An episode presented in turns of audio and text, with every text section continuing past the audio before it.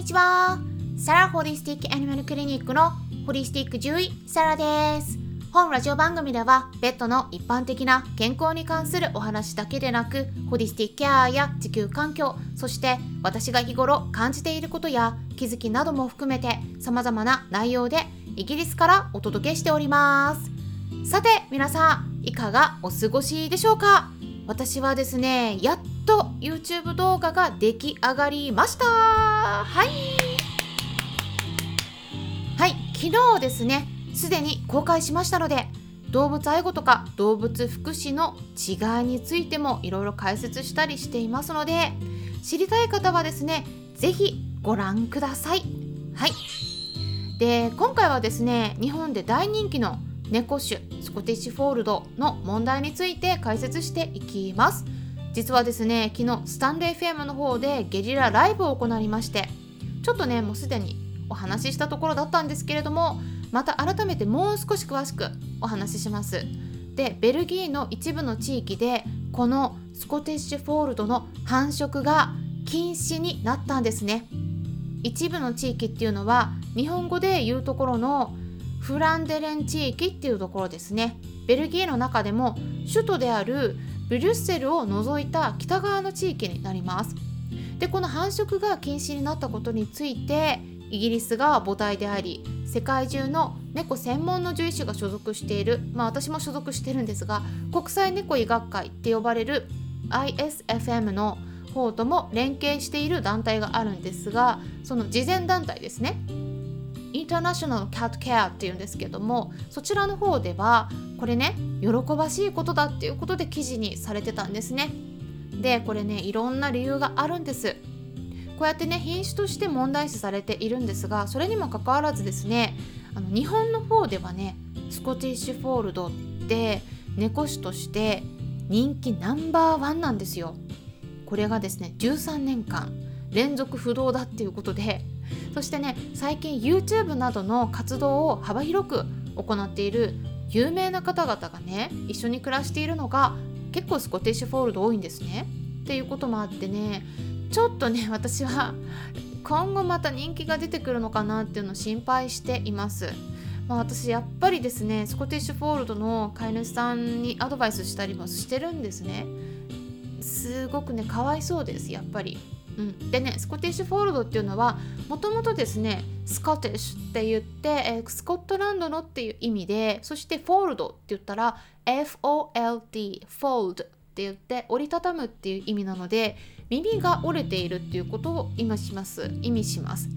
なのでスコットランドの耳が折れた猫っていう意味でスコティッシュフォールドっていう名前がついているんですけれども今ねその原産国であるイギリスのスコットランドでもこの品種には問題があるっていうことで繁殖を禁止にするかどうか検討されているんですね結構前から。なのですごくですね日本の状況とイギリスではかなり温度差があるなっていうのを感じているところなんですがイギリスの獣医師が所属している団体である BVA って呼ばれるイギリス獣医学協会の方ではこのスコティッシュフォールドは買わないようにって言って呼びかけをしていますあとですね獣医さんとか SNS 活動をしている方に向けてスコティッシュフォールド買いたいなって思わせるような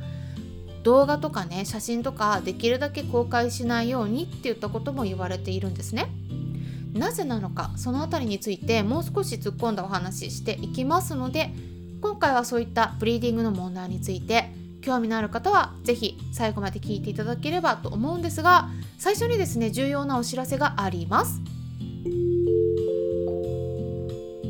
今月いっぱいでヒマラヤからの音声配信が終了となります。そのためですね。今ヒマラヤから聞いてくださっている方は来月以降は他の媒体の方から聞いていただくようにお願いします。切り替え先としてはスタンレー FM がおすすめです。概要欄にリンク先を載せておきますね。あとですね Apple Podcast そして Spotify から聞いてくださっている方はチャンネル名をチェックしてみてください。タイトルがサラ先生のペットの暮らしと健康ナンバー2ナンバー2って書いてあれば OK なんですけれどもそれが書いてない場合はですねもう1個あるはずなので書いてある方を探してみてください。って登録していただくように切り替えるようにお願いします。ということで今回はブリーディングの問題について解説していきますね。興味のある方は是非最後まで聞いてみてください。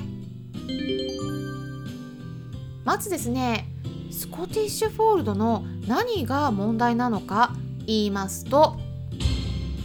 ご存知な方も結構いらっしゃると思うんですけれどもこの折れ耳を垂れ耳を作るためにですね軟骨が異常になる遺伝子を持った猫ちゃんを交配させたのがスコティッシュフォールドなんですね。もともと耳たぶっていうのは皮膚と軟骨からできているのでちょっと柔らかいですよね。でも普通の猫ちゃんだったら耳が立っているはずですね。でこの立つっていうのは軟骨がしっかりしてるからなんです。でもこれを折れさせるために軟骨の部分が普通の猫ちゃんよりもこうちょっとねきちんと形成作られてない状態になってます。でこの耳たぶがだけがね弱くならないんですけども軟骨って体のいろんな場所にありますよね。そうすると他の場所も異常になっちゃうんですね。で特にこう症状が出やすい部分としては体を支えなければならない足の部分なんですね。で足の軟骨の部分特に関節が炎症を起こしてきたりしこりのように腫れ上がって非常に痛くてうまく歩けなくなったり歩きたがらないような症状が出ます。で私の方で動画とか見てると結構ねビッコ引いてるなって気づくことあるんですけれども飼い主さんの方はね気づいていないような印象を受けることもよくあるしこのねぎこちない歩き方がまた可愛いということでねもてはらもてはやされてる面がありますね。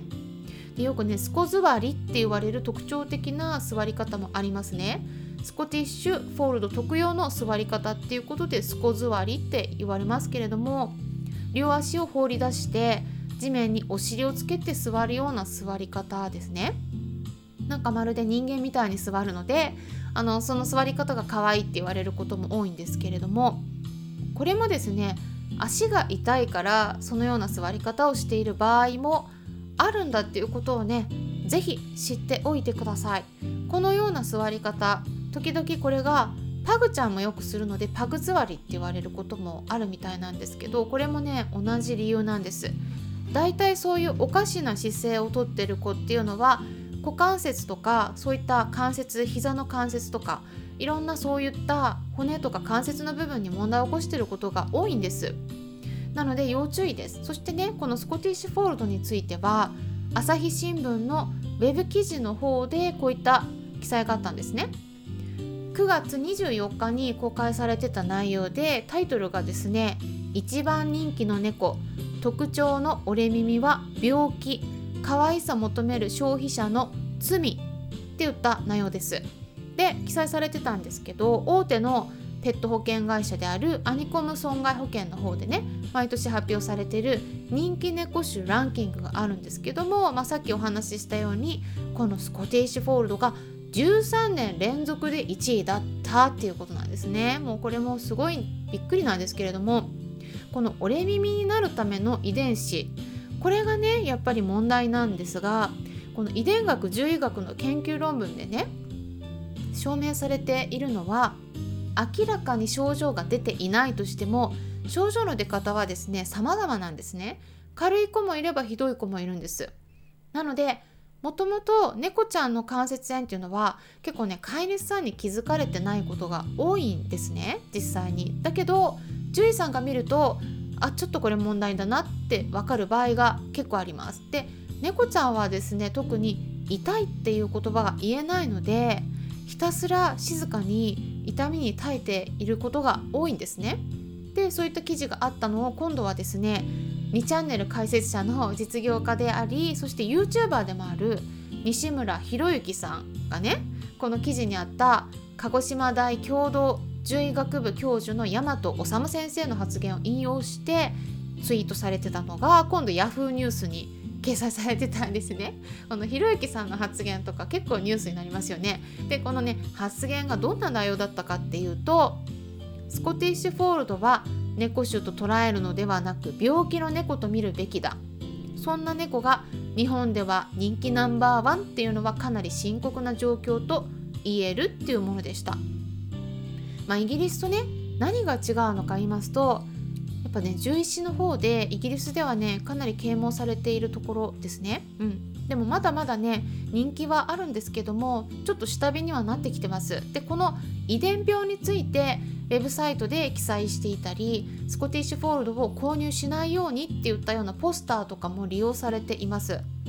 あとですねイギリスの猫の品種を取り扱う団体、まあ、いくつかあるんですけれどもその中の一つ GCCF っていうところとかあとフランスの団体 FIFE っていうところですね。これはですねスコティッシュフォールドを品種として認めないっていうことで除外してます。日本でもねもっと広く理解が深まればいいなと思って今回この場でもお伝えしました。でねあの猫ちゃん選ぶ時はですね是非こういった本当に健康的なあの面をねしっかり強化するようにね、うん、品種を改良するんだったらあそちらの方をね研究してもっと広げていくべきなんじゃないかなって思うところがありますね。うん、っていうことで今回お伝えしたんですけれども本日ですね最後にちょっとお知らせ入れるんですが、えー、クラブハウスのペットのホリスティックケアクラブで、えー、またね今回お話ししますで一緒に一緒に暮らしているこの健康チェックをしていこうということで、まあ、目がどうとか耳がどう口がどうとかまあ、そういう状態からあとはどういうふうにこう排泄物とかをね見てったらいいかとかいろんなポイントについてお話ししていきますので興味のある方は是非本日10時10分からご参加くださいっていうことで今回も最後まで聞いてくださりありがとうございました。それではまたお会いしましょう。ホリスティック獣医サラでした。